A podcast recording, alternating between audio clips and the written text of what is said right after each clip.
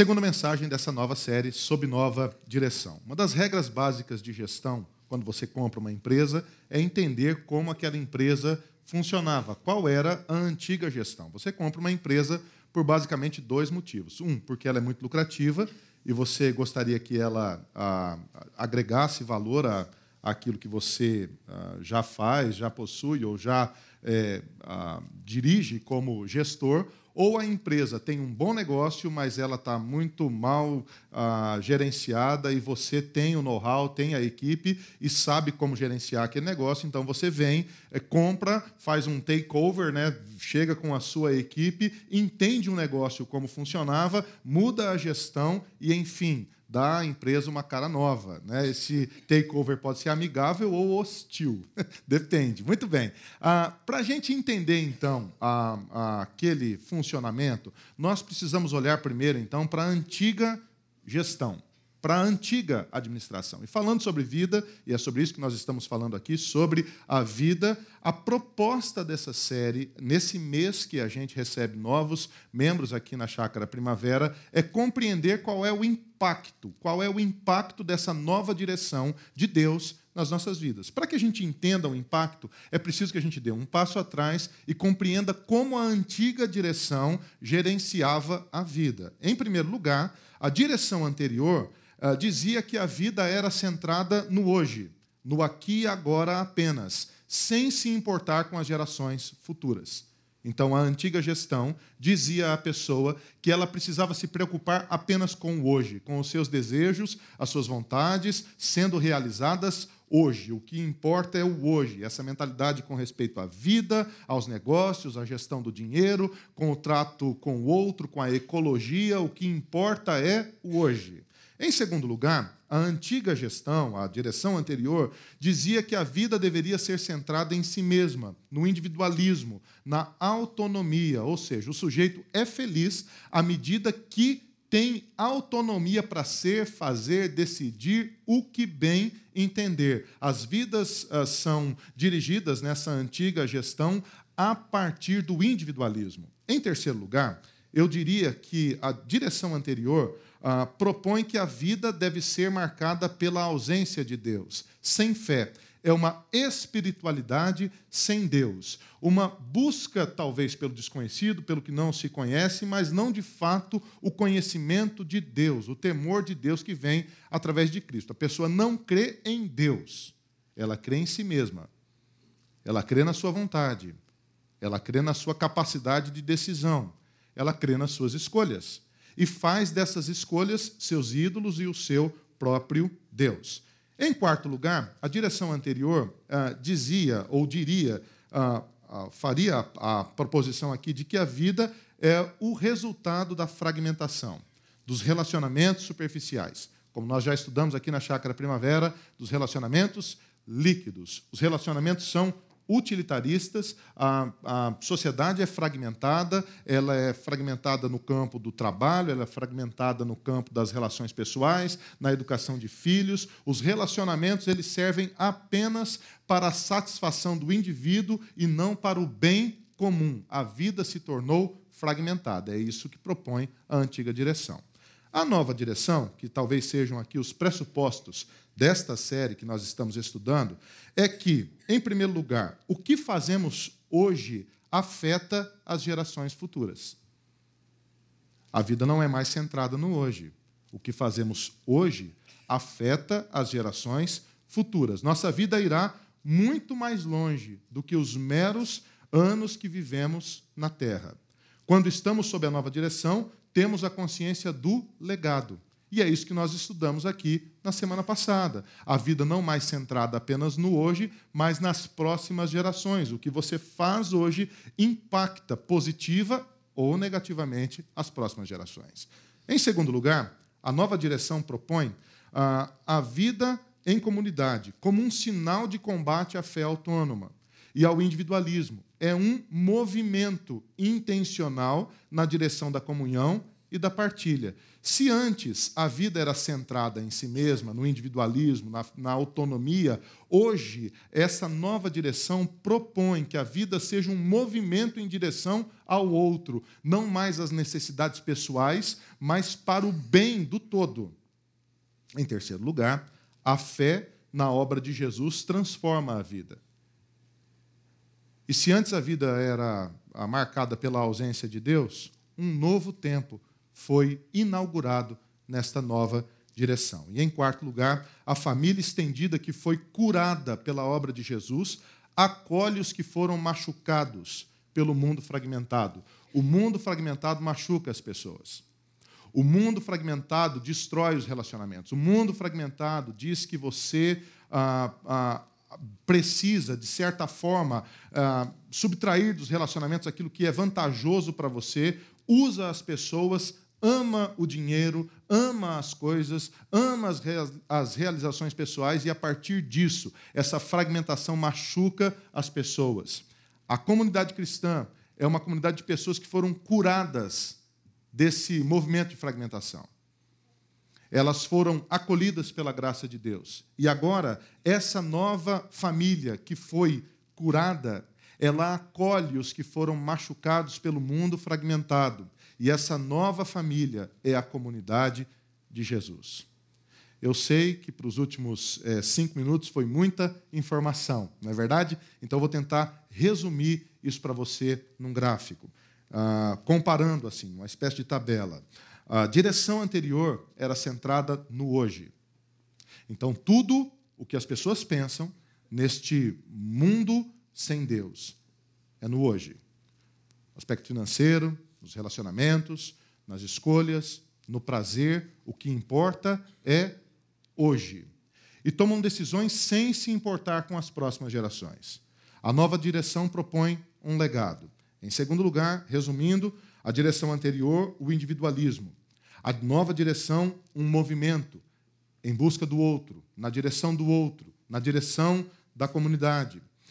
Em terceiro lugar, a direção anterior propunha a ausência de Deus. A nova direção, um novo tempo, a partir da obra de Jesus e da fé que se tem na obra de Jesus. Em quarto lugar, o mundo antes era fragmentado, propunha um, um, um relacionamentos superficiais, relacionamentos utilitaristas, relacionamentos não duradouros, fragmentação no casamento, na educação de filhos, na relação de trabalho, tudo que se faz em direção ao outro, na direção anterior, é para o bem pessoal e agora na nova direção, uma comunidade de gente que antes foi machucada pelo mundo fragmentado foi formada. E essa comunidade foi formada a partir da cura que eles obtiveram em Cristo Jesus. Essa cura não foi apenas pessoal, ela foi também coletiva. E essa comunidade coletivamente unida pela fé em Jesus, acolhe os que vêm machucados desse mundo fragmentado. Hoje, nesta mensagem, nós vamos falar sobre um movimento na contramão do individualismo. É interessante que o individualismo gera assim resultados na vida. Mas antes que a gente analise os resultados e analise o texto bíblico, eu gostaria de propor um movimento aqui para você. Ah, para que a gente pudesse entender o que é, de fato, o individualismo. Ah, eu tentei resumir aqui, num, num parágrafo, a compreensão de várias leituras a respeito do individualismo. E eu digo o seguinte: o individualismo é o hábito ou o princípio de viver independente das pessoas, confiando apenas em si mesmo. Então, o que é o individualismo? Ele é muito mais do que o egoísmo. Ele é muito mais do que escolhas que a pessoa faça ah, para o seu próprio bem ou para o seu próprio prazer. É muito mais que isso, é uma mentalidade. A pessoa vive independente das outras pessoas e todas as suas escolhas são para si mesmo. O individualismo é uma ideologia mais que um hábito, é uma ideologia. É a ênfase na realização do desejo pessoal e da vontade. O ser humano passa a viver agora no individualismo não para o outro. O centro da sua existência é a realização da sua vontade, é a realização do seu desejo. E para realizar a sua vontade e o seu desejo, ele vai passar por cima de qualquer pessoa, ele vai tomar a decisão que for preciso tomar, porque o que está ah, como centro da sua existência, o seu evangelho, o seu Deus, é a sua vontade pessoal. Ele pode ferir tanto aos outros quanto a si mesmo. Porque no centro do seu radar, no centro da sua, do enfoque da sua vida, no centro da sua, da sua ação, está a sua vontade pessoal, o seu desejo. E esse desejo precisa ser cumprido. O individualismo é a antítese da coletividade, da comunidade e da vida em grupo. Para o individualismo, o homem está no centro. O foco é a pessoa que tem total liberdade para fazer e viver o que bem entender. Na minha compreensão, nós vivemos hoje um dos picos do individualismo na cultura pós-moderna. Hoje, assim, o que a cultura diz é que o ser humano tem a liberdade de ser, de decidir e de fazer o que bem entender. E que ninguém tem absolutamente nada a ver com isso. Isso foi construído. E é interessante que essa construção cultural tem alguns assim, tem algumas marcas, tem alguns uh, milestones, tem alguns, uh, alguns pontos que são mais visíveis do que outros que fazem a gente compreender quais foram assim os desdobramentos do individualismo na cultura. Você quer ver alguns deles? Uh, em primeiro lugar, eu escolhi falar sobre o Adam Smith. O Adam Smith, que é talvez o pai do capitalismo, o pai, assim, todo economista lê Adam Smith. O Adam Smith está para o capitalismo, assim como o Marx está para o socialismo, né? assim como talvez todo brasileiro que vai para uma, uma, universidade que tem uma orientação de esquerda vai ler autores que tenham a ver com Marx, todo o americano que vai para uma faculdade de direita vai ler o Adam Smith como leitura obrigatória. E é interessante porque o Adam Smith ele sintetiza o pensamento de John Locke, ele sintetiza propostas como a proposta de Thomas Jefferson, os desdobramentos da Revolução Industrial, da, da Revolução Francesa, e ele sintetiza isso a partir do mercado, da economia. Na compreensão, então, do liberalismo, que é a escola que, que vem após o. que, que é, nasce a partir do individualismo, dessa compreensão do individualismo, o Adam Smith diz que o mercado é livre. Então, o que regula as relações é o mercado. Não se engane. O que governa o Brasil não é a política, é o mercado. O que faz com que as pessoas tenham conversas obscuras nos porões dos palácios não é a política, é o mercado, é o dinheiro. É o dinheiro que governa as nações. E a partir de Adam Smith, o mercado é livre. Quem regula a produção é o mercado. Por exemplo, na Revolução Industrial, a Inglaterra começa a produzir mais do que pode consumir. Qual é a decisão óbvia? Libertem as colônias, que eles sejam países. Para quê? Para que a gente possa vender o excedente da produção, que eles sejam nossos consumidores não os nossos servos. E assim, o enriquecimento das nações passa a ser o objetivo não da política, mas do mercado. E a partir de então, nessa mentalidade do liberalismo, não importa mais que a sociedade esteja bem. O que importa é que indivíduos possam produzir e consumir. O mercado é livre. Em segundo lugar, a liberdade do indivíduo e a diminuição do Estado. E a realização econômica do indivíduo. Fruto do individualismo, o liberalismo diz o quê? Que o que importa é que o indivíduo enriqueça que o que importa é que o indivíduo realize-se economicamente. Que o que importa é que o indivíduo faça qualquer coisa que ele puder fazer para que ele se sobressaia do ponto de vista econômico. Só que não para por aí. Há um outro desdobramento filosófico que atinge a nossa cultura, que é o existencialismo. O liberalismo fala sobre a economia e o existencialismo sobre a escolha das pessoas. Eu poderia falar sobre outros filósofos que são também é, muito conhecidos na, na escola do existencialismo, como Sartre e outros, mas eu escolhi o Soren Kierkegaard porque eu acho que ele resume bem essa, essa coisa do existencialismo a partir dessa definição. Ele diz assim: cada indivíduo, e não a sociedade ou a religião, é responsável por dar sentido à vida quando vive autenticamente em liberdade. Então, agora, a partir do existencialismo, o que dá sentido à sociedade é o indivíduo. O que dá sentido à, à, à, existência, à vida, é o indivíduo.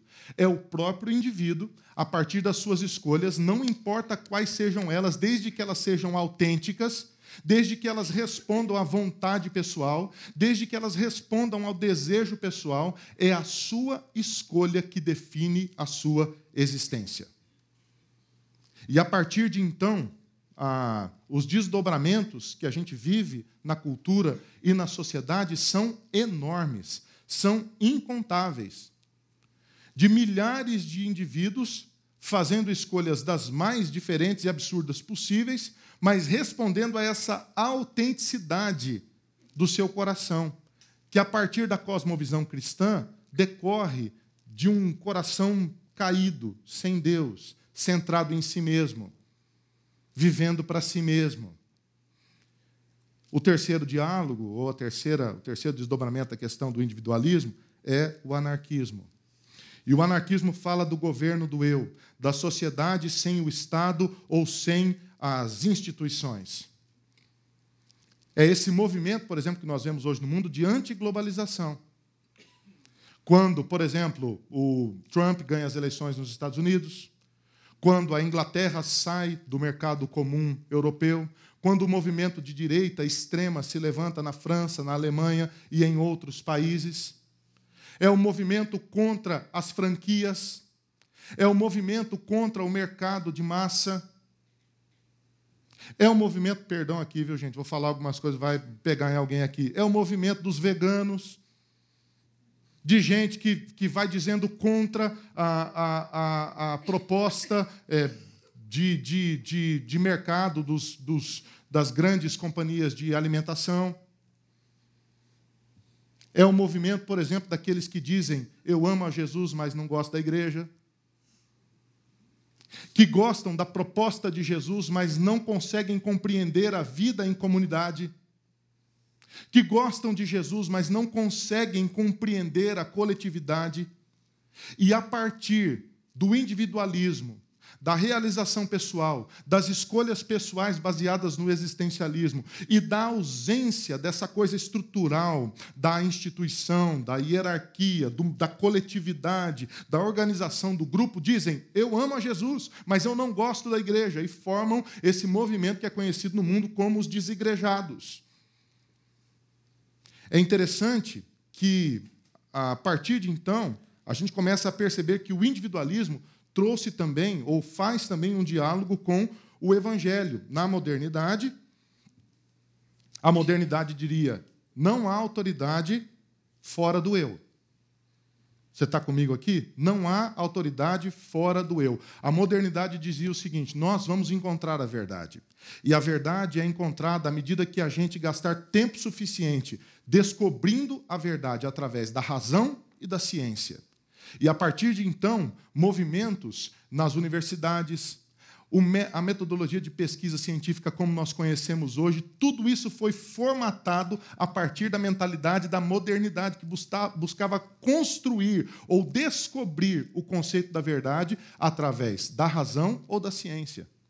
Nos Estados Unidos, por exemplo, quando você vai a universidades como o MIT, você na porta de cada é, assim é, pesquisa que está sendo feita, cada professor que desenvolve uma pesquisa, estão ali as marcas das grandes empresas. NASA, Apple, Samsung e outras, elas se associam às universidades para que, através da razão e da ciência, eles produzam conhecimento para o mercado. É interessante que, para a modernidade, o objetivo era descobrir a verdade. Só que houve um movimento de frustração porque há um, uma grande aceleração na produção, uma grande aceleração na ciência, uma grande aceleração na questão da, da, da compreensão científica, mas o ser humano não chega a lugar nenhum não chega a lugar nenhum. E nesse movimento de exacerbação ou frustração nasce, talvez, a pós-modernidade. E na pós-modernidade, o que muda é o enfoque. O ser humano, por conta da fé nas próprias experiências, não crê mais que ele apenas pode descobrir a verdade. Ele agora tem o poder de criar a verdade. O movimento de frustração não se conhece mais a verdade através da razão e da fé.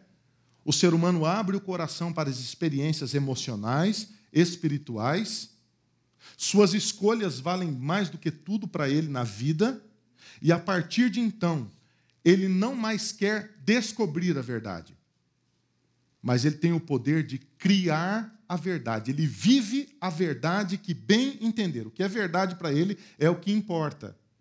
E mais uma vez, assim, no aspecto da compreensão da cultura, há eventos que vão nos mostrando isso. E eu não estou aqui fazendo uma, um julgamento de mérito, mas eu queria mostrar um exemplo para vocês. Em 1992, há um caso na Filadélfia chamado Planned Parenthood versus Casey. Esse caso ah, foi julgado pela Suprema Corte Americana. O que, que aconteceu aqui? O Estado da Filadélfia, quando falava da questão do aborto, determinou que alguns passos antes do aborto deveriam ser dados para que a mulher obedecesse essa legislação. Quais eram os passos? Por exemplo, a mulher deveria trazer por escrito a autorização do marido. Ela não poderia fazer o aborto sem a autorização do marido. Em segundo lugar, ela deveria passar por um tratamento, por uma, por uma clínica psicológica. Em terceiro lugar, depois de todo o, o, o, o processo tendo sido aprovado pela junta uh, hospitalar que estava atendendo aquele caso, ela teria que ainda passar um período uh, probatório para que daí então pudesse eh, se realizar a vontade dela, que era o aborto. Esse caso foi contestado e ele chega à Suprema Corte Americana. E é interessante que a Suprema Corte Americana derruba essas restrições e diz que a decisão é da mulher. Ela que decida o que, o que vai fazer com a sua gravidez. No extrato da decisão, ah, isso me chamou muita atenção. Porque a partir de agora, a definição da verdade não é mais do grupo, é da pessoa. Olha o que diz o texto. No coração da liberdade está o direito da pessoa em definir o conceito da existência, o significado da vida, do universo e do mistério da vida humana. Quem decide? Quem decide se aquele feto é uma vida ou não, não é ninguém além da pessoa. Fruto do quê? Do individualismo. Mais uma vez, não estou julgando mérito mas estou julgando a decisão em si. A pessoa está no centro da definição do mistério da vida humana, do significado da vida, do conceito da existência. Isso recai sobre o indivíduo. E quando isso vem para o campo da fé, o resultado disso é o nascimento de uma fé autônoma. Poxa vida, se o individualismo diz que eu sou o centro da vida, então eu também sou o centro da relação com Deus. A minha fé não depende de ninguém. Eu defino a minha vida cristã. E vivo muito bem sem a igreja, muito obrigado. É isso que o indivíduo diz. A fé autônoma não é a fé apresentada em Cristo. Ela é centrada no indivíduo, na segurança pessoal, no lucro ou no favoritismo. A fé em Jesus, quando vivida de forma coletiva, nivela o ser humano e o faz perceber que pertence a Deus e que também tem a responsabilidade com o outro. Sendo assim, a comunidade de Jesus é um movimento na contramão do individualismo e da fé autônoma. Perceba o que eu estou dizendo aqui, querido. Eu estou dizendo que, diante de todo esse movimento cultural, sociológico e filosófico, que foi centrando a existência a partir da escolha da pessoa. O indivíduo está no centro. Diante de toda essa proposta de autonomia, de independência, de fé autônoma, ou até mesmo das decisões que se tomam a partir da vontade pessoal, quem se contrapõe a esse movimento é a Igreja de Jesus. A Igreja de Jesus é o movimento na contramão da cultura, que propõe intencionalmente a vida em comunidade, que propõe intencionalmente, não uma fé autônoma, mas uma fé unificadora. Uma fé que, que pressupõe a partilha, a vida em comunidade. É interessante porque quando a gente olha para essa contraposição, há alguns textos bíblicos que são centrais nessa compreensão. E um dos textos bíblicos, para mim, que são assim é, centrais e tem relação até com o texto de Atos 2 que foi lido aqui na liturgia, é o texto de Atos no capítulo 4, os versículos 32 a 35. Na multidão dos que creram era uma mente e um coração. Ninguém considerava unicamente seu ou sua coisa alguma que possuísse, mas compartilhavam tudo o que tinham. Com grande poder, os apóstolos continuavam a testemunhar da ressurreição do Senhor Jesus e grandiosa graça estava sobre todos eles. Na, não havia, perdão, pessoas necessitadas entre eles, pois os que possuíam terras ou casas as vendiam e traziam o dinheiro da venda e o colocavam aos pés dos apóstolos, que o distribuíam segundo a necessidade de cada um. É interessante, quando eu leio esse texto, um dos comentaristas bíblicos que eu gosto, ele não é muito assim lá técnico, mas ele é eu encaro o William Barclay como um, um, pregador, ele é um hermeneuta. Ele olha para o texto bíblico e escreve a sua impressão, e às vezes eu gosto de consultá-lo, porque ele traz insights assim interessantes. E quando ele olha para esse texto, ele diz o seguinte: por mais momentos sublimes que compartilhassem, nunca esqueciam que alguém passava fome, que alguém não tinha o suficiente, e que todos, todos, Todos deveriam ajudar. A oração era de suma importância. Dar testemunho também o era, mas a culminação é a caridade e o amor entre os irmãos. É interessante o que o Barclay diz. Ele diz que, assim, o equilíbrio perfeito da vida cristã é a experiência com Deus, a espiritualidade saudável de uma fé genuína em Cristo Jesus é a doutrina no lugar certo, a teologia no lugar certo, a experiência com Deus no lugar certo. E equilibrando essa relação, o outro sendo percebido como importante na minha vida. E a vida em direção à necessidade do outro, um movimento intencional na direção da comunidade. Quando a gente olha, por exemplo, para a parábola do bom samaritano, quem foi o próximo do samaritano? O próximo do samaritano foi aquele que estava necessitado. Ele percebeu o que estava necessitado e o ajudou. Ele foi o próximo. E é interessante que esse próximo não foi percebido pelo sacerdote, pelo levita, ele não foi percebido pelo sistema teológico, doutrinário, eclesiástico. Ele não foi percebido, mas ele foi percebido pela simplicidade daquele que teve o olhar para o necessitado. É isso que o Barclay está dizendo. Quando a gente olha para o texto, eu gostaria de propor três movimentos aqui para a gente caminhar aqui para é, dialogar com a questão do individualismo da primeira parte, ou da fé autônoma da primeira parte dessa reflexão. O primeiro ponto aqui é esse: muitos, contudo, um só. O texto diz: da multidão dos que creram, era uma mente, uma era a mente, e um o coração.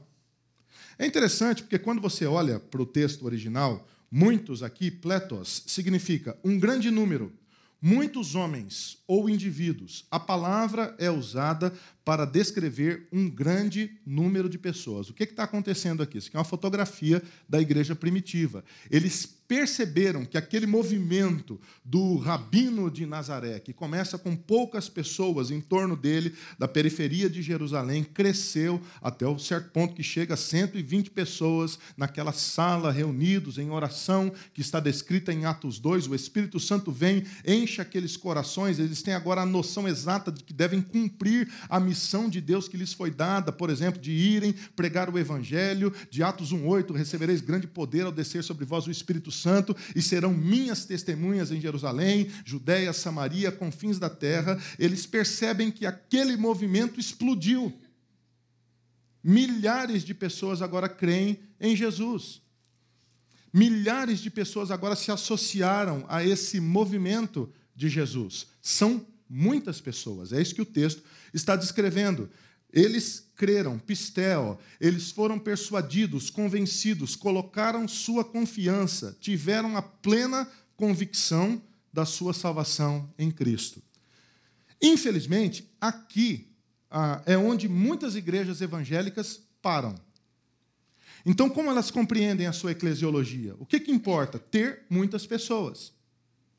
Então, elas têm muitas pessoas que creem em Jesus. Não interessa se essas pessoas vivem em comunidade, se elas estão consumindo apenas o bem que está sendo oferecido ali, se elas foram atraídas, sei lá pelo quê, mas elas são muitas pessoas. E à medida que elas são muitas pessoas, essas muitas pessoas validam a prática eclesiástica dessas igrejas. E por conta disso, você percebe os absurdos que percebe, por exemplo, na igreja brasileira. Você percebe os absurdos que vê, por exemplo, na televisão, quando programas evangélicos vão ao ar. E você olha para isso e fala: meu Deus, como pode? Como pode um absurdo desse estar sendo dito em uma igreja com milhares de pessoas?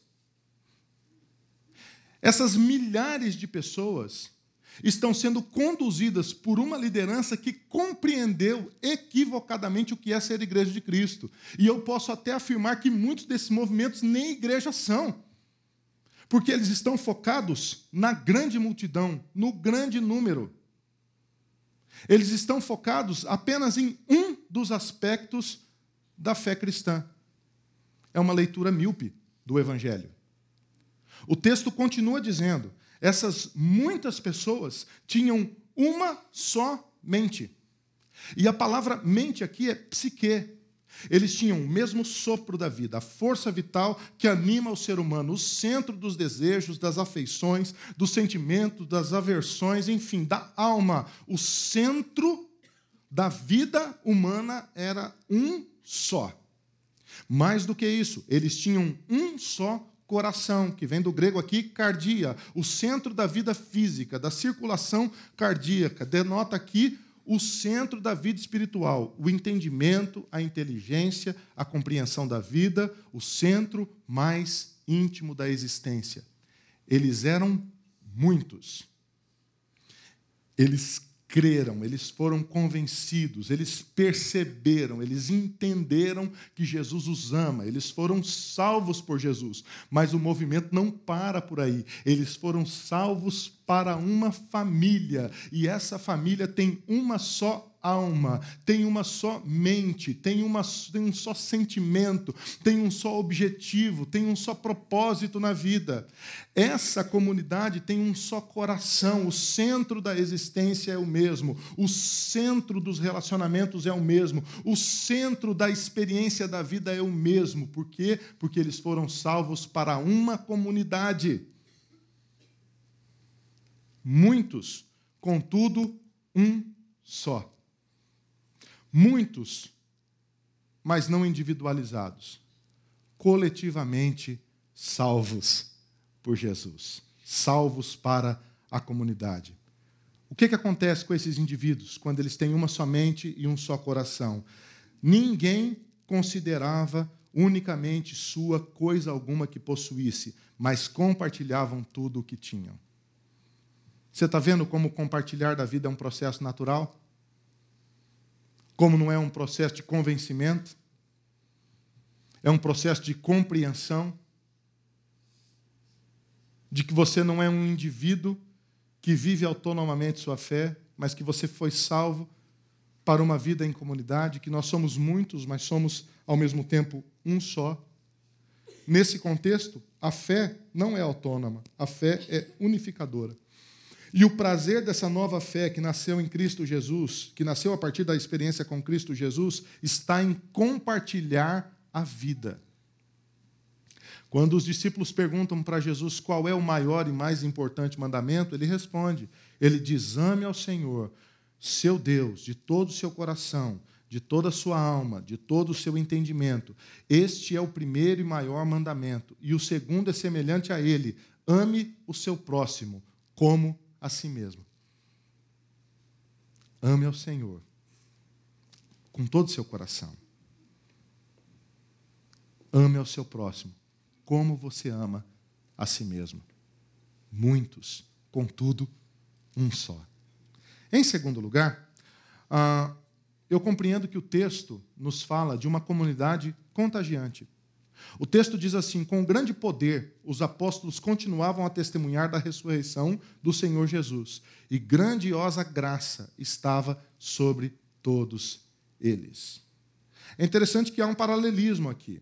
O texto diz assim, em grego, mega dynamis, ou dínamos. O, o mega aqui significa intenso, forte, esplêndido, majestoso. E dínamos é força, habilidade, influência, poder militar. É interessante que quando você olha para essa comunidade, há um mega power sobre eles. Eles têm grande, esplêndida, majestosa força, influência. O texto remete aqui à imagem do poderio militar. É como você olhar, por exemplo, para uma frota de porta-aviões estacionada assim na, na, na, na, praia de um país distante, dizendo assim: Nós vamos te atacar, meu amigo. E o país que está olhando aquela frota militar, aqueles porta-aviões gigantescos, armados até os dentes, eles dizem: Gente, corre, corre, que o poder é grande, a gente não dá conta.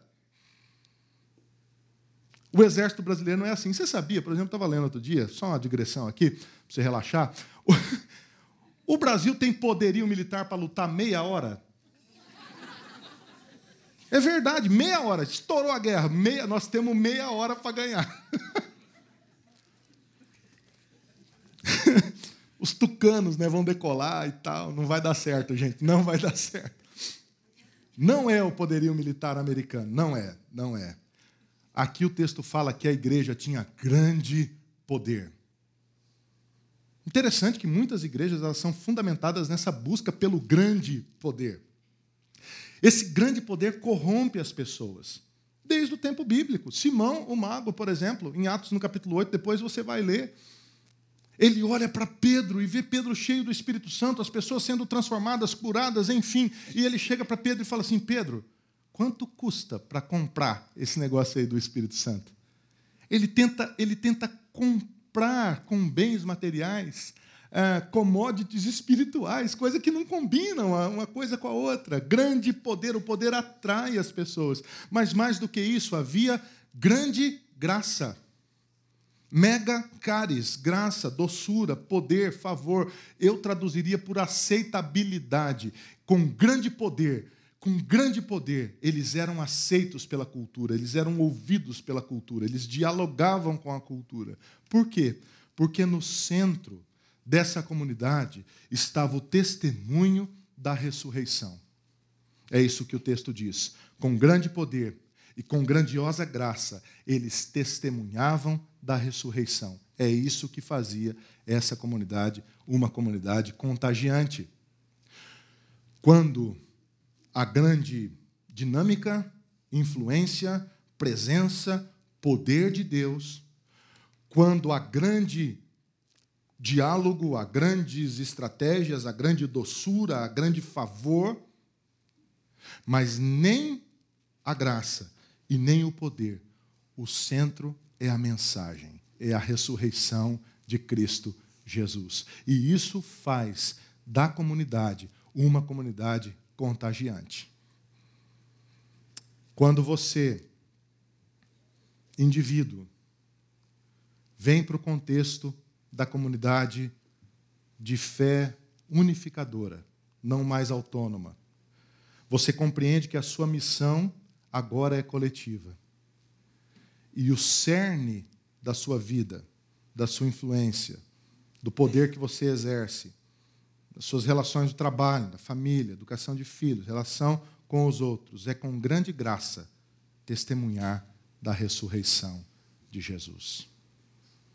Em terceiro e último lugar, caminhando aqui para o final, um exemplo para o mundo fragmentado.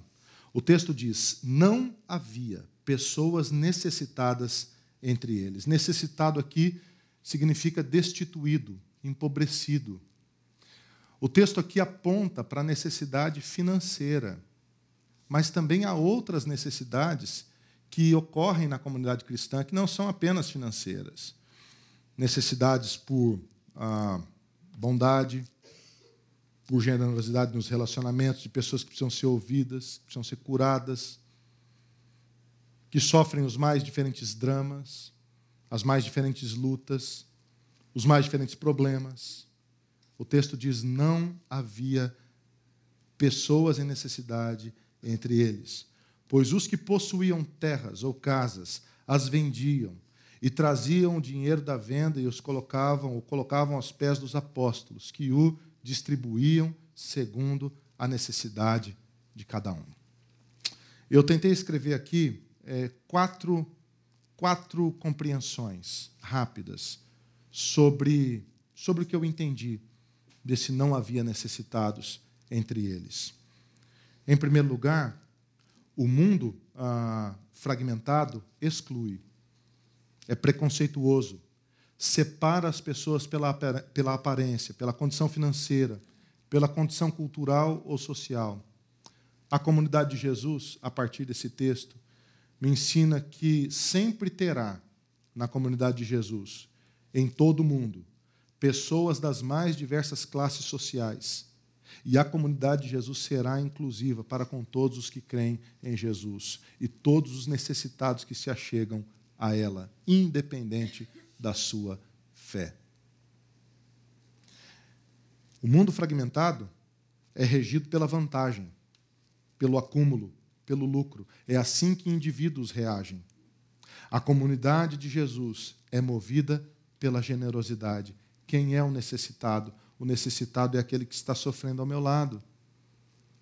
Pode ser um necessitado que esteja sofrendo do ponto de vista econômico, mas também que esteja sofrendo do ponto de vista emocional. Pode ser o meu filho necessitado ao meu lado, pode ser um amigo, pode ser um colega de trabalho, pode ser alguém na comunidade cristã, pode ser um parente, pode ser minha esposa, pode ser qualquer pessoa. A comunidade de Jesus, ela não é movida pelo acúmulo ou pela vontade de vencer, mas ela é movida pela generosidade. O que nos move são os laços fraternos de generosidade que foram formados em nós a partir da graça perdoadora de Jesus.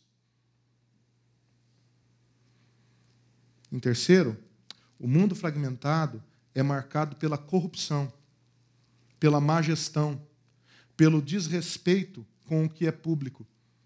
Isso está relacionado àquela parte que dizia eles traziam, vendiam suas propriedades e traziam os seus recursos e os entregavam à comunidade de fé. No mundo fragmentado, esse movimento é marcado pela corrupção, pela má gestão, pelo desrespeito com o que é público. No Brasil, o que é público não é de ninguém. Já percebeu isso? De quem é a praça pública? De ninguém. De quem é a escola pública? De ninguém. De quem é o hospital público? De ninguém. De quem é a via pública? De ninguém. De quem é o governo público? De ninguém. De quem é o dinheiro público? De ninguém. Por isso que as pessoas vão lá e têm a ideia fantástica de enriquecer a partir daquilo que não é deles. Isso é fruto da mentalidade individualista que foi fundamentada na realização da vontade, do acúmulo, do lucro sem escrúpulos. A comunidade cristã, ou de Jesus, testemunha, não através da má gestão, mas através de uma liderança idônea e fiel no trato com as finanças. É totalmente o contrário. O mundo fragmentado distribui o que tem a partir dos favores, das trocas, e do interesse de quem manda.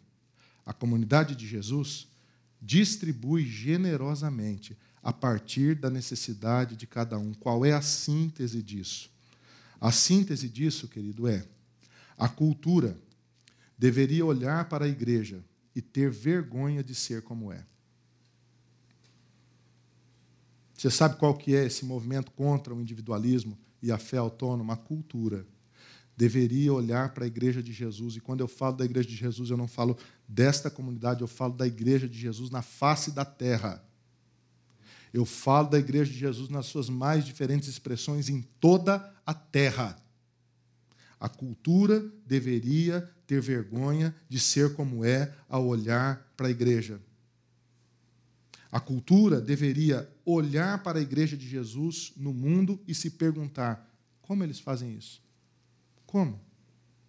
Como não há pobres entre eles?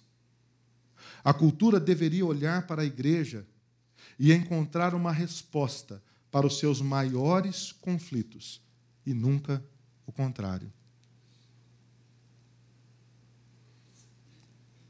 Eu fico pensando que só um movimento intencional contra o individualismo e para a vida em comunidade, para o encontro da necessidade do outro, quer seja ela física, emocional ou espiritual, pode transformar pode transformar e impactar as pessoas. Não são indivíduos, é a comunidade de Jesus. Indivíduos que juntos impactam a cultura. Eu termino contando para vocês a história de Trevor Farrell, um menino de 11 anos de idade que morava na Filadélfia. Ele, ah, no inverno rigoroso do Nordeste dos Estados Unidos, assiste uma reportagem é, que fala dos moradores de rua que viviam na cidade ah, de Filadélfia. E ele fica muito incomodado com aquilo e fala assim: ah, Papai, a gente tem aquecedor aqui em casa, a gente tem aquecimento, a, gente, a casa tem calefação, a gente não vai morrer de frio. Então eu queria pegar o meu cobertor e dar de presente para alguém que a gente encontrasse na rua que precisasse ser aquecido nessa noite fria. O pai e a mãe acham aquilo tão bonitinho, né? Falam, olha que lindo. E eles então falam, claro, filho. E o filho pega então o seu edredom é, de penas de ganso, fofinho, coloca no carro, eles saem e ele tem essa experiência como essa da foto que você vê de entregar ah, um cobertor para uma pessoa que talvez fosse morrer de frio naquela noite. Eles voltam para casa, extasiados com aquela, com aquela experiência, vão dormir e quando os pais acordam de manhã, Trevor tinha aberto todos os armários durante a noite da sua casa e colocado todos os cobertores extras da casa na sala. E ele disse assim: Pai, mãe, eu percebi que tem muito cobertor sobrando aqui em casa. Então eu, eu, eu, fiz o seguinte: eu peguei todos esses cobertores que a gente não vai usar, porque a gente não vai precisar deles, a gente já viu que não vai precisar deles. Será que a gente podia doar esse excedente aqui para as pessoas? Poxa vida, Trevor, todos os cobertores da casa? Ele é, pai, as pessoas não têm, a gente tem. E ele então, os pais concordam com aquilo, falam, ah, vamos, tudo bem, é, isso, ok. E eles vão e distribuem todos os cobertores, voltam para casa e eles falam assim, pelo menos acabou, né? agora não tem mais o que doar, está tudo certo. O Trevor voltou da escola e não foi visto pelos pais. Os pais, cadê, cadê esse menino? E foram procurar, não encontraram.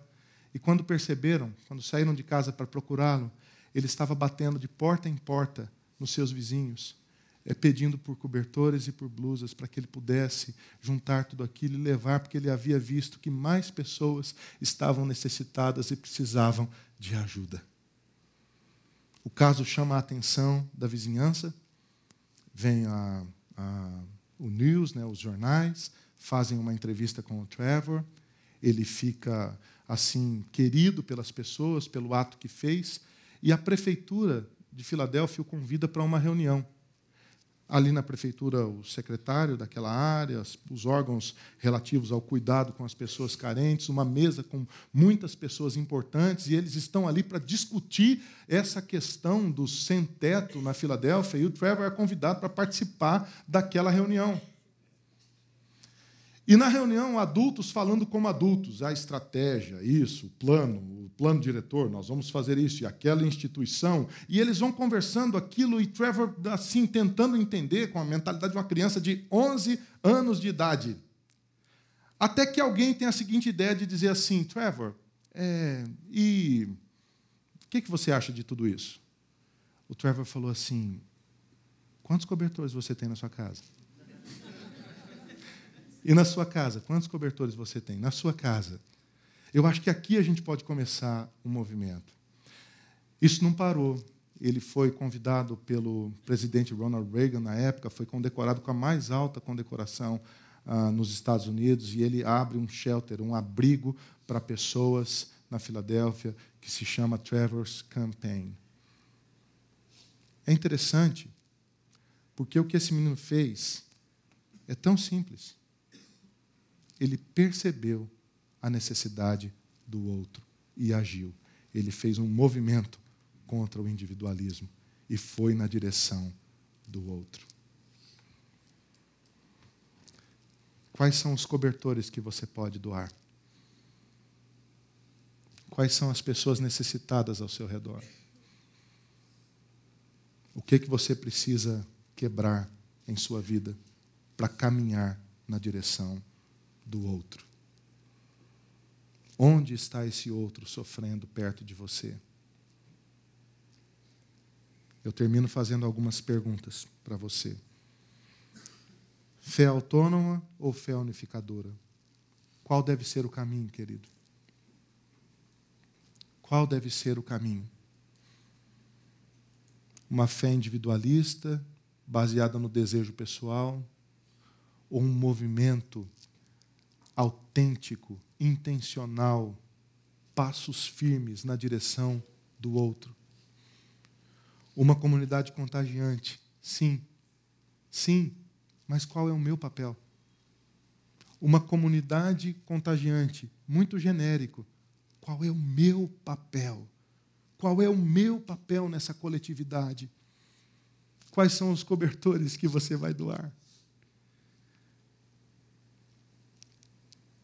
Você vive num mundo fragmentado.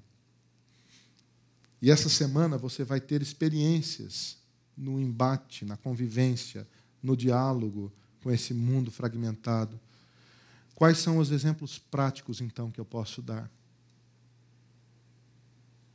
De que eu não sou fruto do individualismo, mas eu sou um filho de Deus que foi salvo em Jesus e que vivo numa comunidade que deseja transformar o mundo quais são os exemplos práticos que eu posso dar essa semana. Será que eu posso orar com você? Senhor, muito obrigado por essa manhã, ó Pai. Muito obrigado pelo testemunho lindo que nós vimos aqui, Senhor. De pessoas, homens, mulheres, pais, fazendo um movimento contra o individualismo e se conectando à comunidade de fé, Senhor. De uma fé que não é autônoma, que não é baseada no desejo pessoal e nem na vontade pessoal, mas de uma fé que nos uniu em uma grande família de muitos filhos semelhantes a Jesus, ó Pai.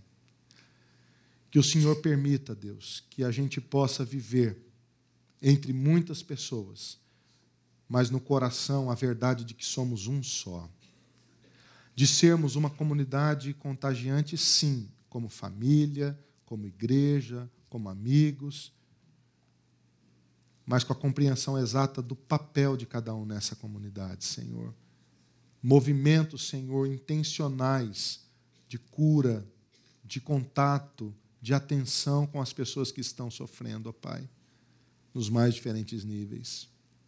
Que o Senhor permita, Senhor, que no contato com esse mundo fragmentado que machuca as pessoas, nós sejamos, Senhor, a voz do alívio, a voz da cura, a voz do acolhimento, a voz da transformação, Senhor. É o que nós oramos assim, em nome de Jesus. Amém.